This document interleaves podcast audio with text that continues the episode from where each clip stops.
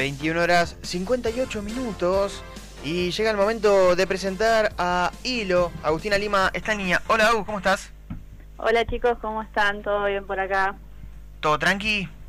Todo perfecto, así es, lista para salir nuevamente acá al aire. Bien, bien, bien, así me gusta. Eh, antes que nada, eh, la mejor canción del cine para vos. Uy, la mejor canción del cine. Sí. Hoy estoy, hoy estoy desconectada, eh. eh mira, la voy a pensar. Dale. Voy a pensar, pero tranqui. yo creo que tengo una que me gusta mucho, eh, pero no se me tienen que reír nada más. Ok. A ver, eh, Hombres de Acción de Mulan. Solo te voy a decir que tu papá, Aldo Lima, dijo, ¿Qué yo vi tres películas. Una es Mulan. Yo no les puedo explicar la cantidad de veces que pusimos ese cassette en la videocasetera. Ya cuando viste que hay pedazos que, patina un poquito porque la cinta está gastada, ¿no? No tienen, no puedo, con- no creo que no, no se puede contabilizar la cantidad de veces que hemos visto esa película. Bien, ¿te, te gustó Aldito ese?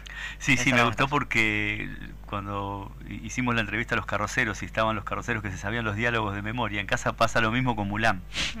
se, se sabían los diálogos. De- Bien, entonces ahí vamos con la, la música de Mulan. Exactamente, la música de Mulan. Yo soy muy eh, de películas animadas. Yo no tengo mucho cine, soy eh, Aldita también, Aldita Junior, pero las películas animadas sí, ahí eh, tengo amplio nivel cultural. Onda, eh, las de Disney, no sé, Tarzán, Hércules, Todas. El Jorobado de Todas. Notre Dame. Vos me decís Disney todas. Bien, bueno, ahí hay un montón de bandas sonoras. Luis Miguel, me acuerdo, Jorobado. Sí, bueno, eh, Collins. mismo en Mulan, Collins, claro. eh, en Mulan está Cristian Castro también. Mirá, haciendo- Cristian, no la tenía esa. ¿Sabes que no Sí. sé Sí, la vi, Mulan, no me la acuerdo mucho, pero no me acordaba de Cristian Castro, es verdad. Y después, en, en, por ejemplo, una más actual, Enredados, eh, la música, participan eh, Paulina Rubio y Chayanne. Enredados. No, esa no la vi. Exacto. Esa hay que verla. Bien ahí. Es Aparte actual, siempre sí. te pone... Y las bandas sonoras también son tremendas. La, la de Tarzán, me acuerdo de, de, de Phil Collins. esa es Bueno, esos son, En castellano, encima. No, una locura. magistrales. Tremendo. Bueno, Hilo, em, vamos a lo importante.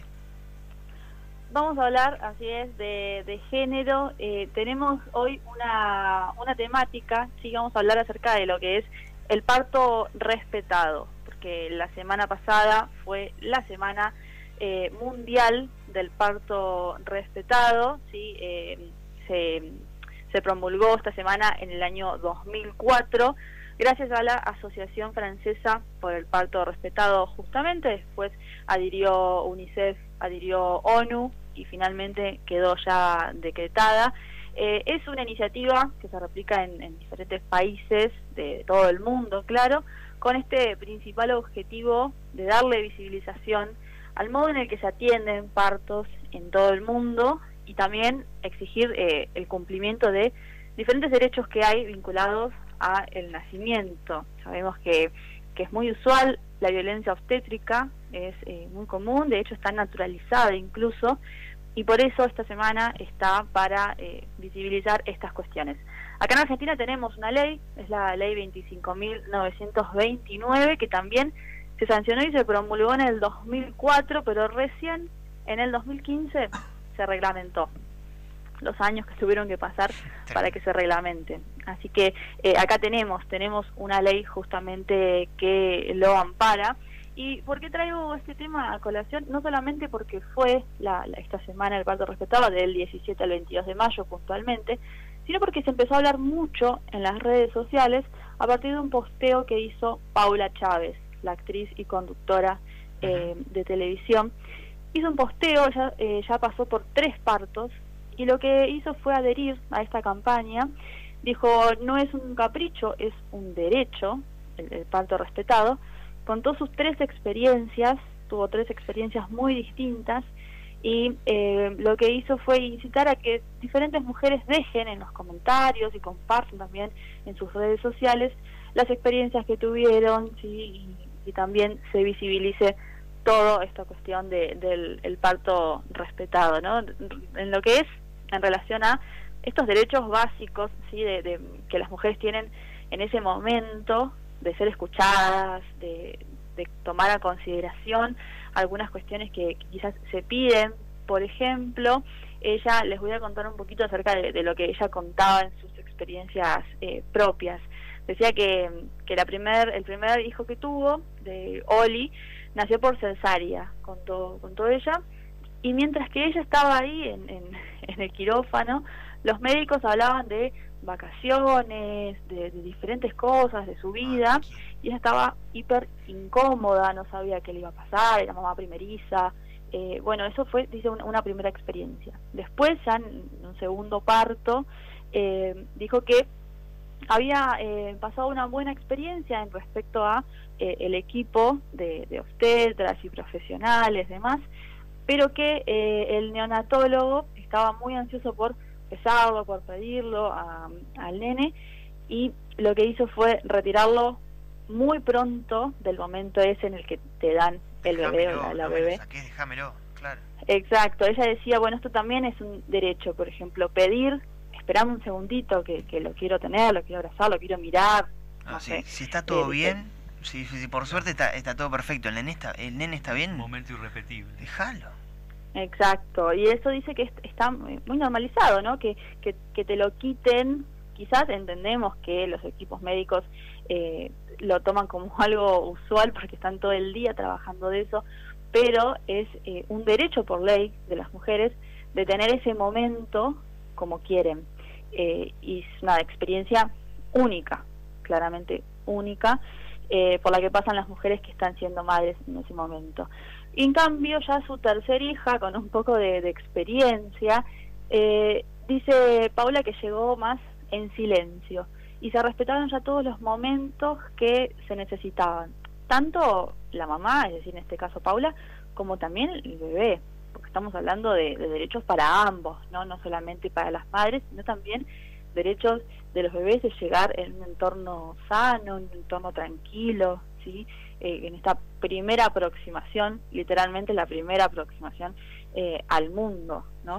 Entonces ella ya cuenta que en esta tercera experiencia por suerte pudo ponerse más firme y pudo elegir y, decir cómo es que quería pasar por ese momento. Por eso ella reivindicaba en este post que no es cool, no es un capricho, eh, ni tampoco tiene que ser un privilegio, sino que es un derecho de todas las mujeres. Y esto está bueno que se sepa para que eh, ninguna otra mujer sufra en ese momento tan delicado, teniendo en cuenta que estás teniendo un hijo, ¿no? Que ya es algo increíble de, de quizás de sufrimiento, de dolor, más allá de la felicidad que se pueda tener.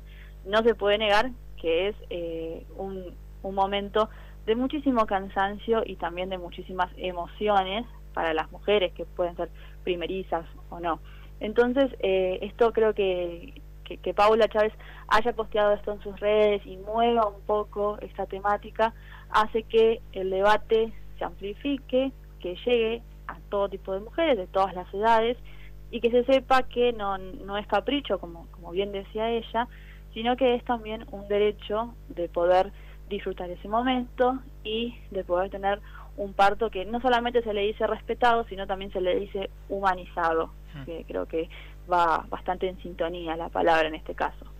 Claro, sí, es, eh, eh, me imagino, no sé, una madre primeriza que, que aparte, no sé, el entorno, las tías, la misma mamá, la abuela, le dice, no, dale, dale, no, está bien, viste, es como que está naturalizado, eso está bueno que, que se genere esa conciencia de que, no, pará, yo puedo elegir y, y puedo pasar las cosas de otra manera, diferente, linda, bien.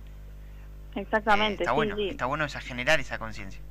Creo que, que mm, aporta muchísimo a lo que es la, la tranquilidad de las mujeres y también la libre elección en, en un momento, como les decía, tan delicado y, tan especial como es el, el, momento del parto. Quizás hay mujeres que no les molesta que eh, los médicos y médicas estén hablando de sus vacaciones o de su fin de semana o su vida cotidiana.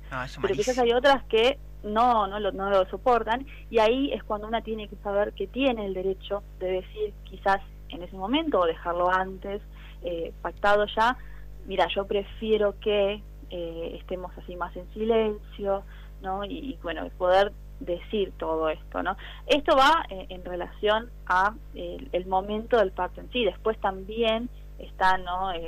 ya es otra otra cuestión, pero es también eh, la posibilidad de elegir cómo tener a tu hijo, ¿no? Eso es ya para otro debate, si querés cesárea, si querés parto normal y, demás, y hay un montón de, técnicas ahora sobre todo, pero esta ley y sobre todo la, esta semana del parto respetado hace referencia a los derechos que tiene la mujer en ese momento que generalmente no se saben, porque lo más eh, normal eh, que es que una crea que en ese momento tiene que estar callada y tiene que quizás hacer caso o eh, no, no se puede quejar de nada en ese entorno, cuando muchas veces la violencia obstétrica está, está presente y, simplemente hay que, bueno, hay que indicarlo y, nos corresponde por ley a todas las mujeres. Así que creo que, está muy, muy bueno resaltar este tema, que también es algo que no vemos seguido, la realidad es que no se ve tan seguido, pero conforme avanzan los derechos de, de las mujeres y las diversidades sobre todos los cuerpos, también avanzan los derechos sobre otros aspectos, en este caso sobre el parto, por ejemplo, y también sobre niños y, niñas, ¿no? Que, están incluidos y que siempre el, feminismo va a velar por mujeres y por niñas. Sí, imagino también eh, em, que está bueno generar esta conciencia porque eh, viviendo en Argentina eh, no sé qué tan lejos puede llegar una queja, no sé, una mujer que la pasó mal en su parto después levanta una queja, no sé cómo cómo puede hacerlo, cómo contempla eso la ley, eh, pero imagino que, viste, medio que la encajonan o, la patean, viste, como, como es la justicia en Argentina. A ver, no meten preso a un asesino, menos a un médico que... Sí, que nunca sabe. Que no hizo lo que, tenía que hacer, ¿no? Realmente qué pasó. Pero bueno, esto es un derecho a ser respetado, ¿no? Totalmente, creo que por eso es necesaria la, la visibilización, porque sabemos que además no solamente que hay muchas probabilidades de que una quizás una denuncia de este tipo quede encajonada, sino que también eh, puede pasar que la mujer ni siquiera lo haga, porque eh, cuando estás en un posparto creo que, lo primero que te vas a enfocar es en otra cuestión.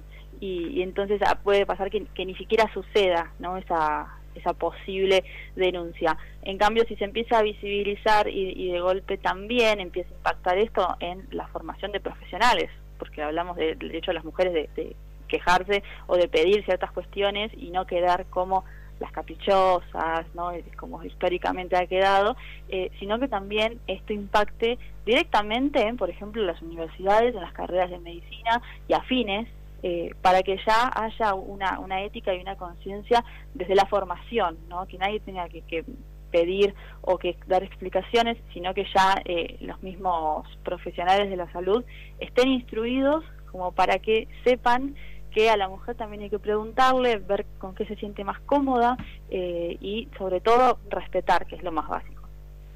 Gracias, Hilo. Un placer, chicos. Nos, vemos la semana que, viene.